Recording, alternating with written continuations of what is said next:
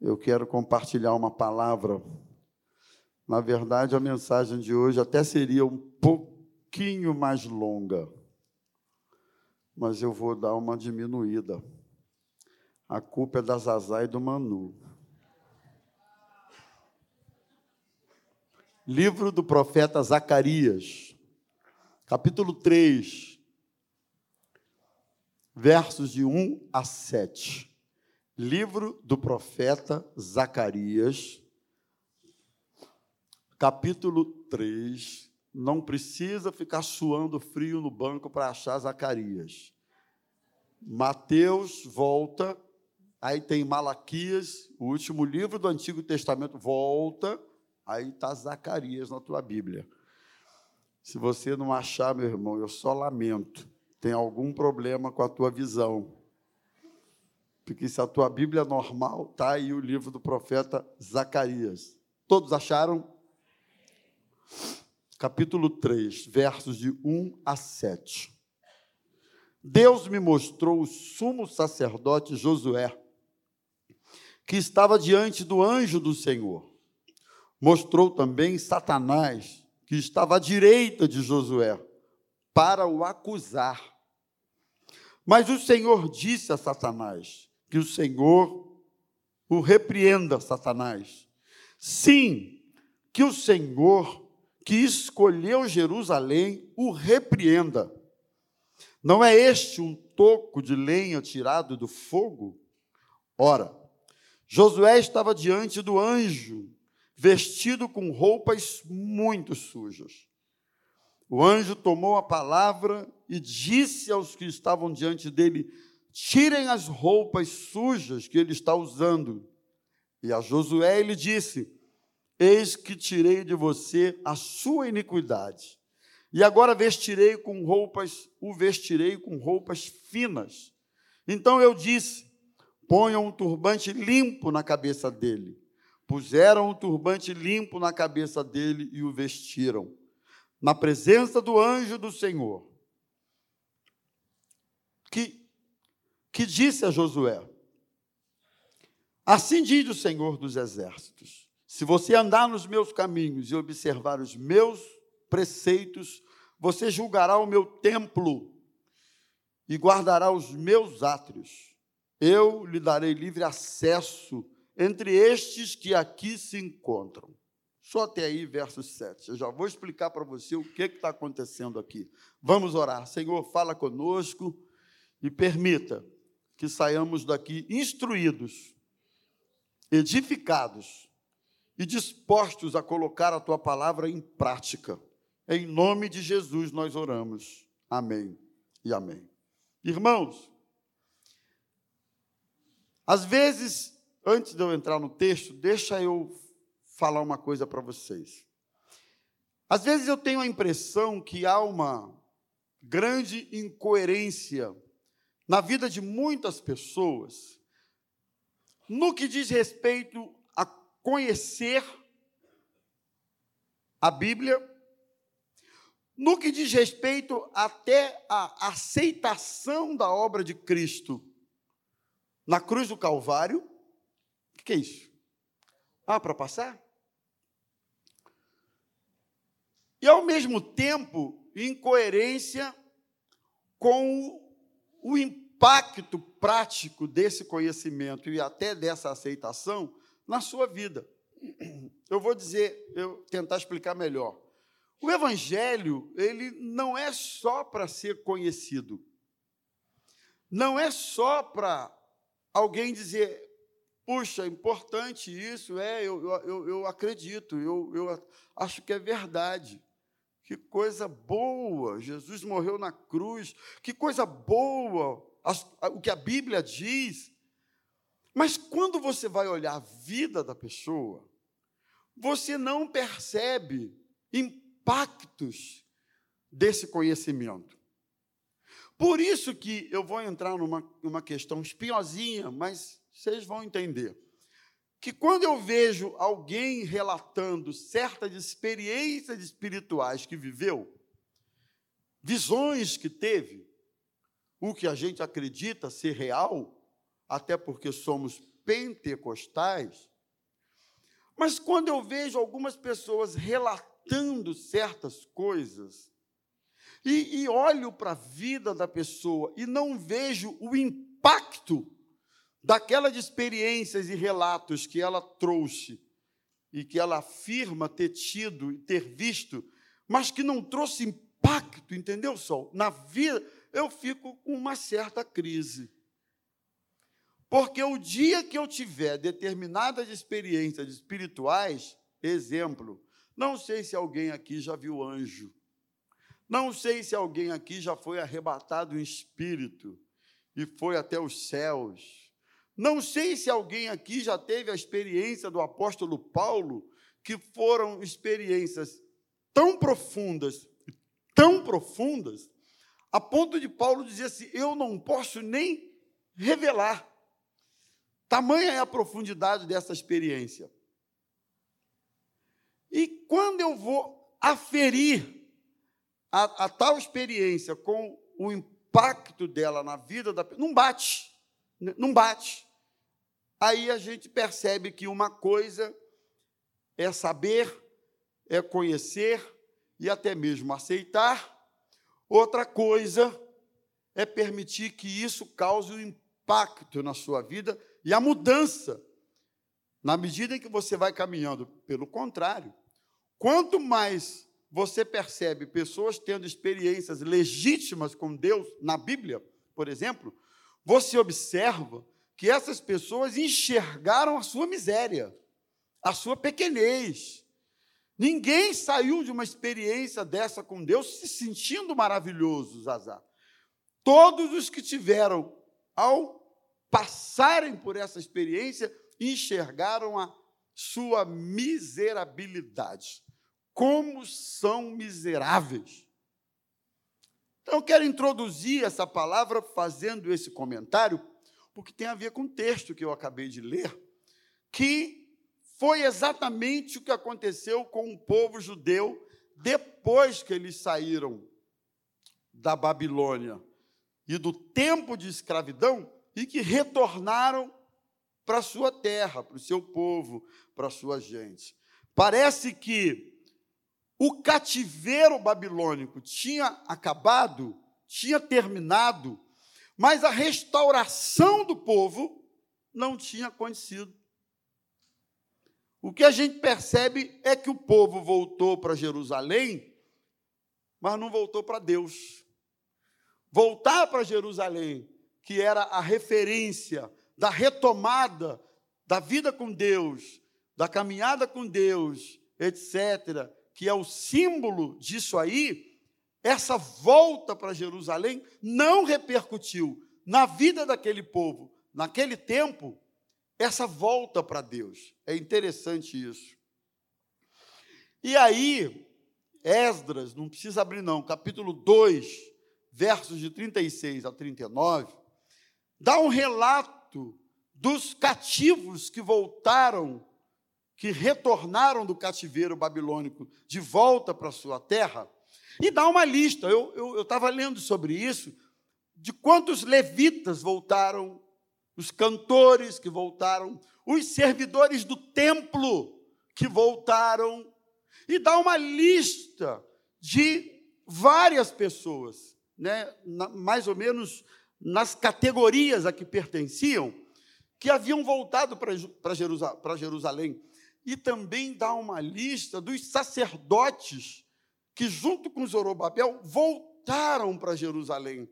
Conferindo essa referência de Esdras, eu somei, porque o texto dá o total deles, e totalizou mais de 4 mil sacerdotes. Na verdade, para ser mais específico, 4.289 sacerdotes que voltaram do cativeiro babilônico com Zorobabel, mas o estado em que esses sacerdotes se encontravam era um estado deplorável.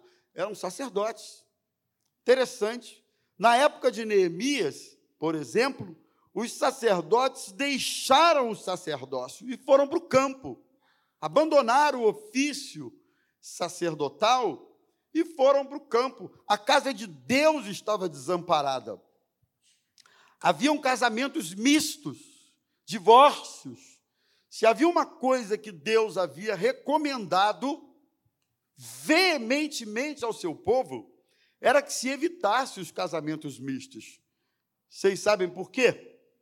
Porque, por intermédio da mistura, através dos casamentos mistos, muitos que pertenciam ao povo judeu estariam se juntando com outros cônjuges que não eram judeus, que não tinham os preceitos, as ordenanças, não conheciam a palavra e que adoravam a outros deuses pagãos.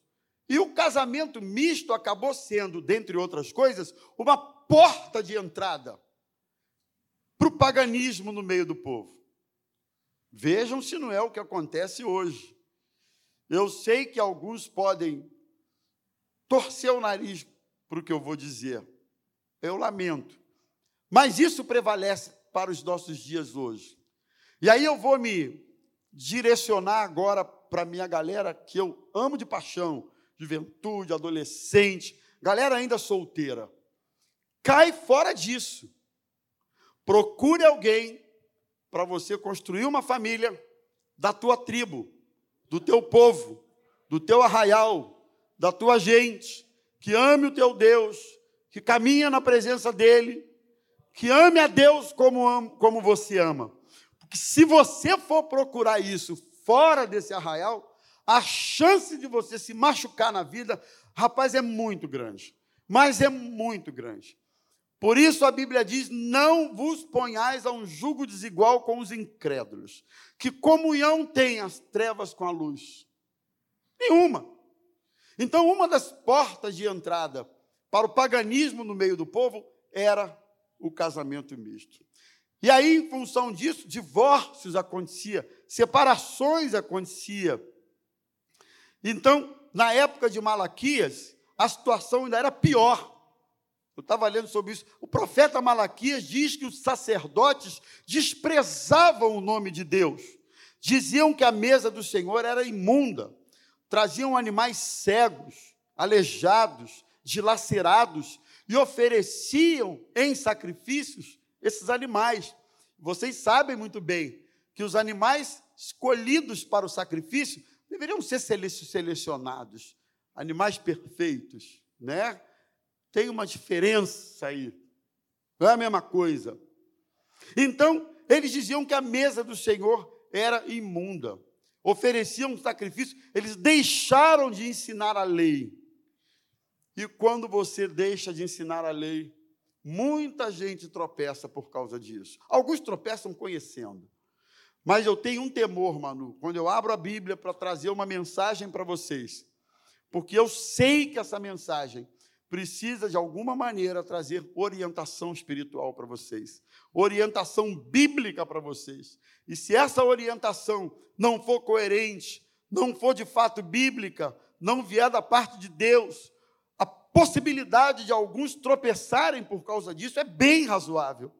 Como eu já vi muitas vezes, pessoas tomando decisões porque, ah, eu ouvi isso assim, assim lá no púlpito, às vezes algumas pessoas falam para mim, pastor, o senhor disse isso assim, assim. Eu falei, mas eu não disse isso. Mas eu entendi isso. Então, às vezes eu fico aqui em cima quando falo, na, na a minha oração, Senhor, que o teu espírito leve àqueles que estão me ouvindo o entendimento exato daquilo que a tua palavra diz e que o Senhor colocou para dizer e que é o que de fato eu estou dizendo, para que não haja distorção não é? Porque a partir da distorção, a possibilidade de alguns tomarem decisões na vida, tomarem rumos equivocados na vida é muito grande. Então, essa era a realidade que está aqui no texto. Deus toma os sacerdotes indignos diante do povo, amaldiçoa, mas, a despeito de tudo isso, há uma promessa de restauração. E aí a gente entra no capítulo 3, que eu acabei de ler para vocês. Se vocês olharem os capítulos anteriores, vocês verão que há uma série de visões em que Zacarias vê a restauração de Jerusalém e também do templo e a coligação, a, a, a, a conexão que há entre Israel e Josué, o sumo sacerdote. Zacarias pregou entre os judeus depois que retornaram a Jerusalém após o cativeiro babilônico. É como se Zacarias tivesse que novamente reevangelizar aquele povo. Se é que isso, né? Reevangelizar aquele povo. Novamente lembrar o povo de onde eles vieram, seus pais, os preceitos da lei. E vejam os irmãos e aí os pastores se nossa missão, muitas vezes, aqui, não é reevangelizar o povo. De vez em quando eu me pego pensando nisso, que o esforço concentrado que a gente precisa ter para trazer uma mensagem, muitas vezes ele é bem maior na direção de reevangelizar os crentes do que propriamente trazer uma mensagem de esperança àquele que é perdido. O que tem de crente precisando ser reevangelizado, cabeça virada, ideias loucas, princípios de vida sendo adotados que não tem nada a ver com a Bíblia Sagrada, e a gente agora, na verdade, eu acho que sempre teve isso. A diferença é que as redes sociais revelam. Muitas vezes aquilo que eu não falo cara a cara, eu falo nas redes sociais, no silêncio do monitor e da tecla, e eu, apenas. Quando tem monitor, porque a gente nem precisa mais de monitor, é só um celular. Então você vê as brigas, você vê as coisas que se colocam, você vê. O quê? A indecência? É isso? O Zé está falando? A indecência. Você vê tudo isso. E aí eu chego à conclusão: meu Deus, eu preciso reevangelizar os crentes. Eu estou precisando reevangelizar a igreja. Muito interessante isso. O profeta Zacarias foi um homem levantado por Deus para profetizar no tempo de restauração do povo de Israel, do exílio da Babilônia. O nome Zacarias significa Yahvé lembra-se, que, que significa, ou seja, aquele de quem Deus se lembra. É exatamente o que nós vamos ver aqui. E ele teve uma visão, Zacarias, de Josué, o sumo sacerdote de Jerusalém.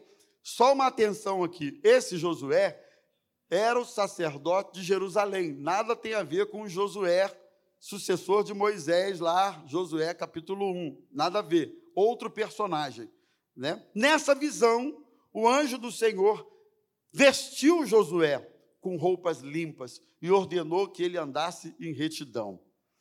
E aí o contexto de Zacarias, capítulo 3, é que diante dessa realidade envolvendo o sacerdote, sacerdote, observamos Satanás desempenhando seu papel. Qual é o papel dele?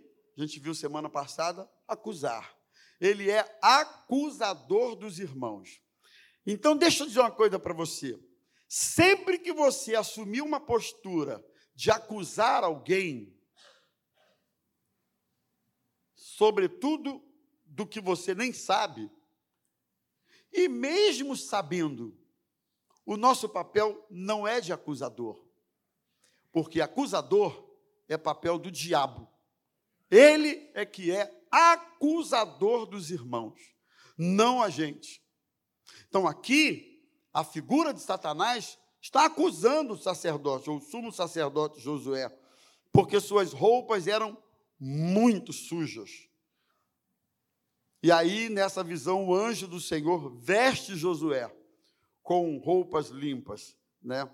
E a cena aqui é uma cena de tribunal que a gente vê no texto. Avança aí para mim, por gentileza. O que, que você tem na cena de um tribunal? Eu pensei até do meu amigo advogado Ali Braga. Agora saiu a sentença da pastora Flor de Lis e dos demais envolvidos naquela coisa horrível que todos sabem que aconteceu. Ela tomou 50 anos de cadeia. Saiu a sentença. A filha, eu conhecia, eu conhecia essa turma toda de perto. Tomou 36 anos de cadeia, se eu não me engano. Aí você tem num tribunal os seguintes elementos envolvidos numa, num julgamento: a figura do acusado, alguém está lá no banco dos réus sendo acusado de alguma coisa. Você tem a figura do acusador, que é o promotor. O promotor é quem acusa.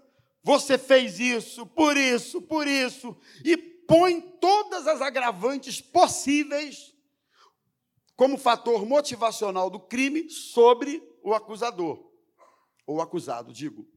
Você tem a figura do advogado, né? E aqui a figura do acusado é Josué, ele está sendo culpado e está diante do juiz para ser julgado. Josué está com suas vestes sujas. Então ele é o acusado o acusador Satanás, que se opõe a Josué, conhecendo seus pecados, e é importante saber ou lembrar que o acusador conhece os nossos pecados, nossos deslizes, nossas falhas, ele sabe muito bem. O advogado, que é o próprio anjo do Senhor, ou o próprio Senhor, que usa argumentos irresistíveis em sua defesa, nós temos esse advogado, que é Jesus Cristo, que julga a nossa causa, e nós temos uma decisão, não é?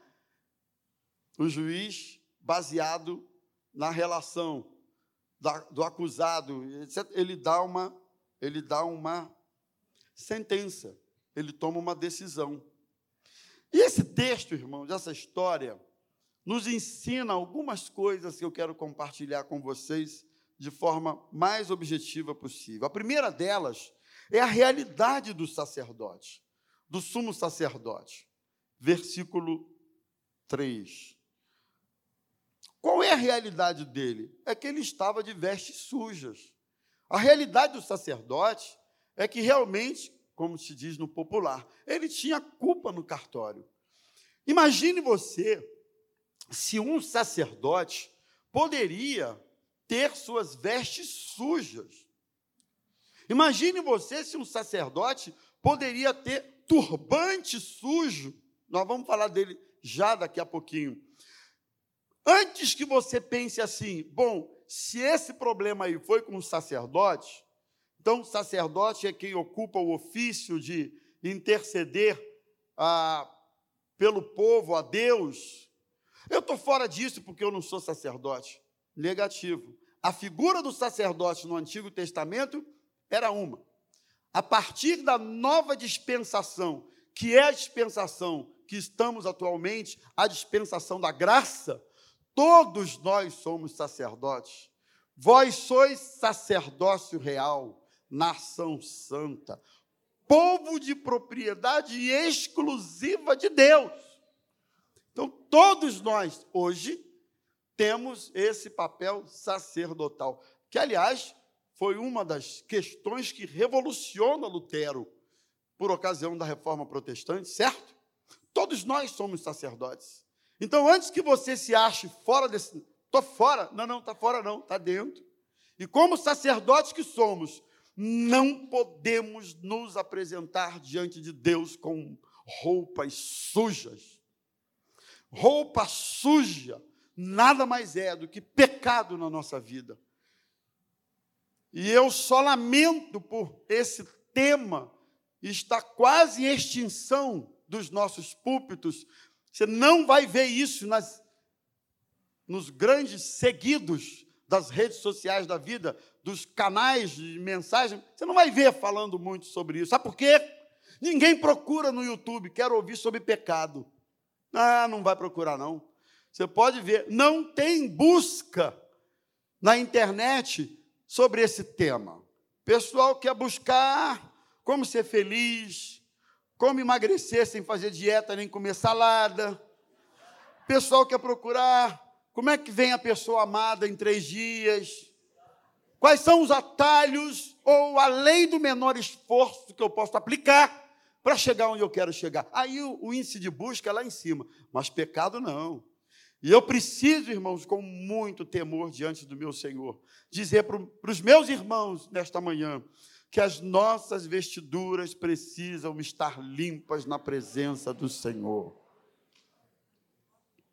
Todos nós, como sacerdotes, precisamos pensar sobre como nos apresentamos diante de Deus. E outra coisa, embora esse acusador aqui, o Satanás, tivesse né, no seu papel de maligno acusando, tem um detalhe aqui que a gente não pode omitir do texto. Ele estava falando a verdade.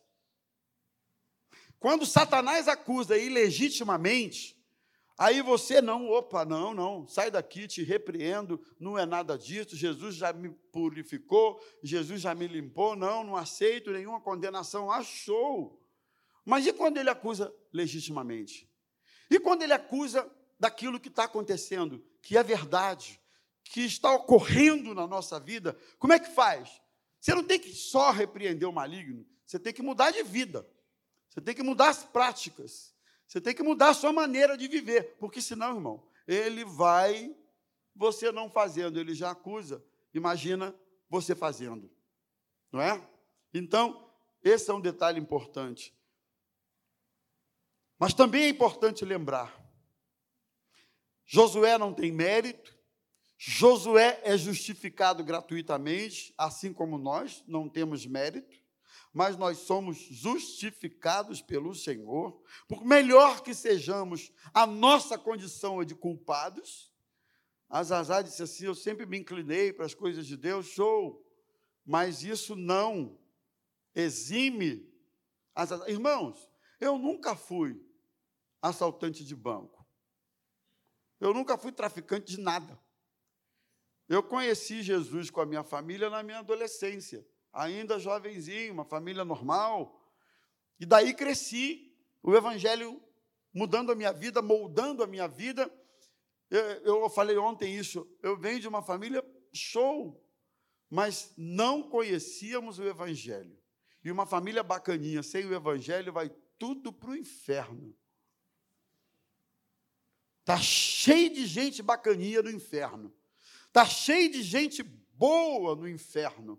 Não é isso que te isenta da ilha vindoura, do julgamento final, da sentença final, que o Senhor disse que naquele dia muitos irão comparecer diante dele. Em teu nome nós fizemos isso, isso, aquilo, profetizamos, expulsamos demônio, curamos enfermo. E Jesus vai dizer: Apartai-vos daqui, eu não conheço vocês, nem sei quem vocês são. Então, o que nos habilita e o que nos torna justificado, justificados é a graça de Deus, é o perdão do Senhor, é a mão estendida dele para a minha vida, dizendo assim: você não merece, Rômulo, mas é por causa do meu sacrifício. Amém? Segunda coisa, ainda sobre os sacerdotes, eu estou falando sobre os sacerdotes, é a falta de autoridade espiritual. Avança aí para o ponto 2 para mim, por gentileza. Versos 3, 4b. Porque eles estavam com, ele estava com roupas muito sujas, turbantes sujos. Sabe o que é isso, irmão? Pecado. E se tem uma coisa que enfraquece a autoridade espiritual, chama-se pecado. Você pode gritar, você pode sapatear, rodopiar, virar cambalhota, isso aí, né? Mas se houver pecado na sua vida, na nossa vida, isso nos enfraquece. Isso tira a autoridade espiritual sob qualquer circunstância. Tira a autoridade espiritual na oração. O pecado tira a autoridade espiritual quando você está orando. Tira a autoridade espiritual quando você está falando com alguém, tira a autoridade espiritual. Ou eu conheço gente e a minha memória, a, a, a fisionomia e nome dessa pessoa está vivo aqui na minha cabeça, capaz de manipular a mesa do Senhor, a ceia do Senhor, ministrar no altar e, e fazer os ofícios do altar, que quem é envolvido no altar faz, e ao mesmo tempo na promiscuidade, no pecado, na prostituição, na pornografia. E eu costumo dizer, irmãos, que o pior estágio que uma pessoa pode chegar não é porque está bêbado, porque está drogado. É, não. Isso aí, socialmente falando, parece que seja, mas não é. O pior estágio é quando você manipula a mesa do Senhor, é quando você ministra no altar e, ao mesmo tempo, você convive com o santo e com o profano. E o santo e o profano caminham juntos na sua vida, sem isso surtir o menor efeito, o menor problema, o menor peso de consciência que seja. Porque eu já vi gente dizendo assim, pastor, eu não posso fazer tal coisa porque minha vida está desse jeito. Aí eu disse, mas então muda a vida. Tudo bem, eu sei que eu preciso, mas eu não consegui ainda. Enquanto eu não consegui, eu prefiro não mexer com isso. Eu respeito até mais do que alguém que convive com essas duas realidades, porque não não não há harmonia alguma entre o santo e o profano. Não existe. Não existe. Pelo contrário, a Bíblia diz: aquele que é sujo, se suje mais ainda. Mas aquele que é puro, se purifique mais ainda. Portanto, eu preciso falar uma coisa para os meus irmãos nesta manhã, em pleno século XXI, rede social, internet, essa maluquice toda. É possível buscar e é possível viver uma vida santa diante do Senhor. É possível. Amém, meus irmãos? Então, do contrário, vai faltar autoridade espiritual na nossa vida. O pecado tira a autoridade tira a unção. Josué estava sendo desqualificado. Não era por causa da sua limitação. A desqualificação não acontece necessariamente porque eu sou limitado, mas ela acontece porque eu estou na prática sistemática, quanto mais insistente do pecado e convivendo com isso, isso desqualifica. Terceiro, irmãos, Ainda sobre os sacerdotes, a oposição de Satanás, verso 1, mostrou também Satanás que estava à direita de Josué. Para hein? O que está escrito no texto aí? Para quê? Lê o texto abençoado. Oi? Para quê? Para acusar. Ele estava para acusar, para fazer oposição. E esse vai ser sempre o papel dele, nos acusar, fazer oposição. Lembrar a Deus dos nossos pecados e lembrar a gente dos nossos pecados. Ele lembra o próprio Deus. Olha lá os pecados do Anderson. Olha lá os pecados do Rômulo. Olha lá os pecados da Zazar. Ou tu acha que a Zazar não tem pecado? Essa florzinha linda que vocês viram aqui. Também tem pecado, meu. Então o papel dele é acusar o tempo todo, é lembrar. Olha, ela fez isso. Ela brigou comigo outro dia desse. Eu falei, Senhor, olha lá, hein? Toma ela, Senhor, nas tuas mãos. Trata com ela. Segunda coisa que eu quero extrair no texto é a realidade ou a possibilidade da restauração. Você crê que diante dos cenários mais difíceis é possível a restauração que vem do Senhor sobre a sua vida? Eu também creio. O nosso Deus é um Deus que nos restaura. A restauração, primeiro, avança para mim, é baseada na presença de Deus. Versículo 1. Josué estava na presença de Deus. Quer ser restaurado? Vá para a presença de Deus. Quer ser restaurado? Fique na presença de Deus. Quer ser restaurado? Não abra mão da presença de Deus. Quer ser restaurado? Busque a Deus, porque é Ele quem restaura.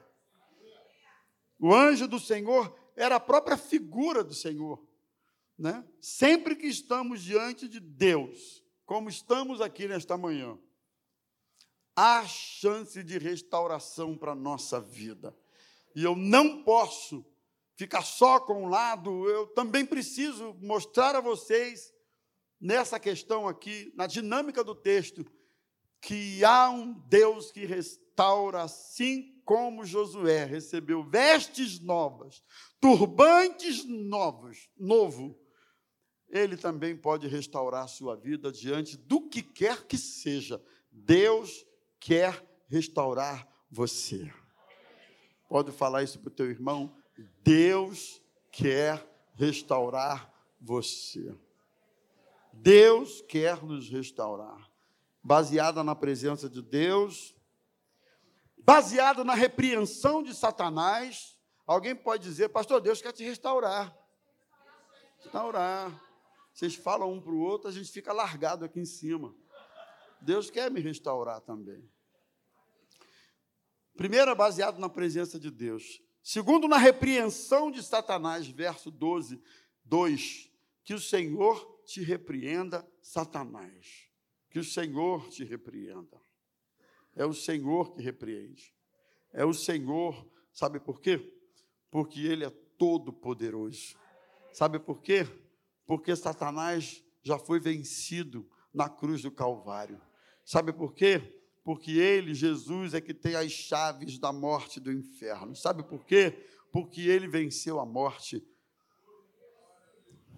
Satanás não tem, não pode prevalecer sobre a minha vida, não tem poder sobre nós quando buscamos o refúgio em Cristo que é o nosso advogado.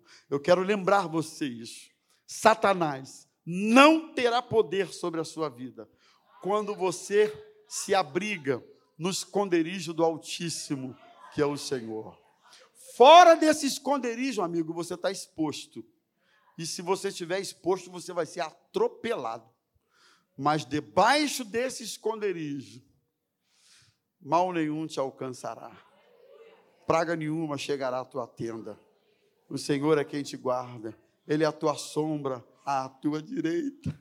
De dia não te molestará o sol, nem de noite a lua, porque o Senhor teu Deus é contigo, por onde quer que andares. Não, o diabo não tem o domínio sobre a minha vida, não, não, não, não. Eu estou, eu estou debaixo da cruz, eu estou amparado no sangue de Cristo, é por causa do sangue de Cristo que eu não sucumbi, não estou no inferno e você também não. É por causa do sangue de Cristo que não há nenhuma condenação mais sobre a nossa vida. Terceiro, irmãos, a restauração é baseada na graça eletiva de Deus. O Senhor escolheu Jerusalém, versículo 2, parte B. Foi o Senhor que escolheu Jerusalém. Jerusalém é escolhida de Deus. Por mais que Jerusalém tivesse passado pelo cativeiro, por mais que aquele povo, voltando para Jerusalém, para sua cidade, ainda precisasse se encontrar de novo com Deus, mas há um fato aqui que não se pode ignorar: era um povo escolhido de Deus. E Jerusalém hoje representa a igreja. Você e eu somos um povo escolhido de Deus. Não fui eu quem o escolhi, mas ele me escolheu primeiro. Ele disse: Não fostes vós que me escolhestes, mas eu escolhi a vós e vos designei para que vocês vão e deem frutos, e o vosso fruto permaneça. Então, antes de você escolher Jesus, ele escolheu você. Antes de você sinalizar na direção de Deus, Ele sinalizou na tua direção. Antes de você se voltar para Ele, Ele já tinha se voltado para você. Ele escolheu você. E Ele diz: Tu és meu, eu te escolhi. Escolheu você, mano. Escolheu você, Adriana. Escolheu você. Luiz escolheu a mim. Ele me escolheu. Por que, que ele me escolheu? Eu sei lá, mas ele me escolheu. Então a restauração é pela graça eletiva de Deus, não é? A restauração é baseada no resgate, versículo 2. É, ele é como um tição tirado do fogo. Eu estava vendo aqui de uma outra versão, fala assim como que um toco de lenha tirado do fogo. Assim foi o povo judeu saído da escravidão.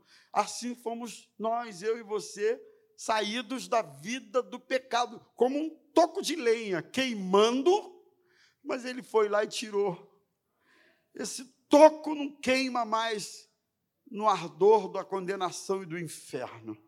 Esse toco agora é alguém transformado por Jesus, regenerado por Jesus, e alguém que tem um rumo que é a eternidade. É assim, ele nos restaura.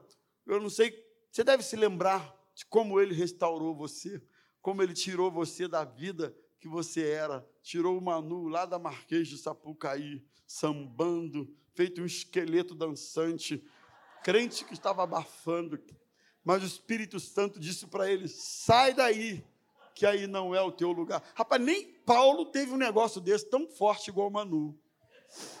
Sai daí. E o Manuzinho lá, sai esse não é o teu lugar. Tirou o Manu, tirou a mim, tirou o Fernando, tirou o Hélio, tirou você. Eu não sei de onde Deus te, eu não sei de onde você saiu, mas que Deus te tirou, como um toco sai de uma lenha queimando e livrou você do fogo, ele te tirou. Ele me tirou. Então a restauração é baseada nesse resgate. E a restauração tem um processo, purificação. Avança aí para mim, eu só vou pedir mais cinco minutos vocês, tá bom? Vocês aguentam aí mais cinco minutos? Purificação. O processo da restauração é a purificação. Tem que tirar a veste suja, verso 4. Não adianta querer ser restaurado e manter a veste suja. Tem que tirar, né? Josué não podia purificar-se a si mesmo, era o Senhor. E eu vou vesti-los de vestes, trajes, e vou colocar um turbante novo, que significa devolução de autoridade. Hã? Crente em Jesus com vestes limpas de turbante novo. Ele tem autoridade no nome de Jesus. Foi o Senhor que disse: Eu dou a vocês essa autoridade. Sou eu quem dou. Não é? Segundo, a restauração da autoridade espiritual, já falei, turbante limpo sobre a cabeça, ele não apenas apaga a nossa transgressão, como ele devolve. E eu quero dizer para você que está aqui nessa manhã, que se de alguma maneira aquilo que um dia já Deus já usou você, você já foi usado por Ele, de alguma maneira isso se esfriou, se perdeu, por N circunstâncias e razões, eu preciso dizer que Ele pode devolver um turbante novo, autoridade, e fazer com que você legitimamente volte a ser bênção na casa do Senhor, ser bênção na obra de Deus. Perdão dos pecados, não, não, volta. Ô oh, menina, volta. Está com pressa por quê? Perdão dos pecados, verso 4. Tem ali ainda, né? Eis que tenho feito que passe de ti a tua iniquidade. Esse pecado que amarra, esse pecado que oprime, porque pecado oprime, a força do pecado é maior do que qualquer intelectualidade humana, faculdade, pós, mestrado, doutorado, curso, inteligência, e do que for, a força do pecado é maior a força do pecado é maior. Por que, que você vê, às vezes, homens com casamentos bons, saudáveis, família bonita, esposa bonita, larga o casamento, larga a esposa e vai se envolver com prostituta, com prostituição. Às vezes o cara troca uma mulher bonita, abençoada, por uma horrorosa, desculpe a expressão, uma troca super mal feita. Sabe o que é isso? A força do pecado. A força do pecado. Faz com que um homem deixe a esposa na cama e vá mergulhar nos, nos submundos da pornografia e da internet. Como de vez em quando eu ouço de esposas falando, pastor, meu marido do meu lado com o computador aberto na pornografia, no submundo da pornografia. Sabe o que é isso? O pecado. A força do pecado.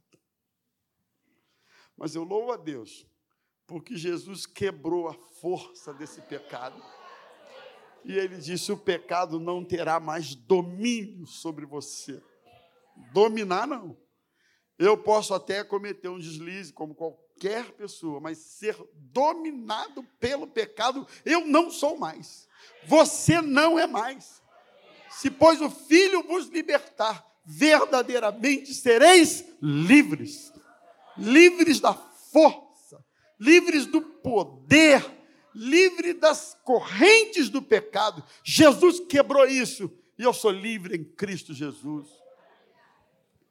E por último, meus irmãos, as implicações da restauração, condições para a restauração, verso 7, avança aí, agora pode.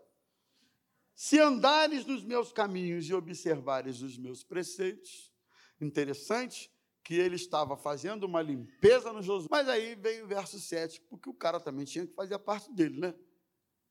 Verso 7: Se andares nos meus caminhos e observares os meus preceitos. Então, olha para aqui. Jesus pode fazer tudo. Ele só não faz o que você tem que fazer. O que você tem que fazer é você que tem que fazer. Ele não vai fazer.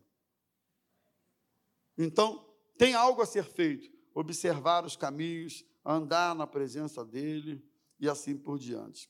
E aí vem o resultado da restauração, verso 7 ainda. Você julgará o meu templo e guardará os meus átrios. Você volta para a sua função de sacerdote, para o seu ofício de sacerdote. Que bom saber, para finalizar, que há um diabo que me acusa, mas há um advogado que me defende. Há um Deus que me restaura Há um Deus que me traz de volta. Deus não descarta ninguém. Eu quero terminar a minha mensagem dizendo isso. Deus não descarta você. Os homens podem descartar. Você pode se sentir descartável, mas ninguém aqui é descartável para Deus. Ele quer restaurar você, trazer você de volta. E a minha conclusão já vou acabar agora. A nossa restauração vem de Cristo, do que Ele fez por nós. Fomos justificados, livres da culpa e da condenação eterna.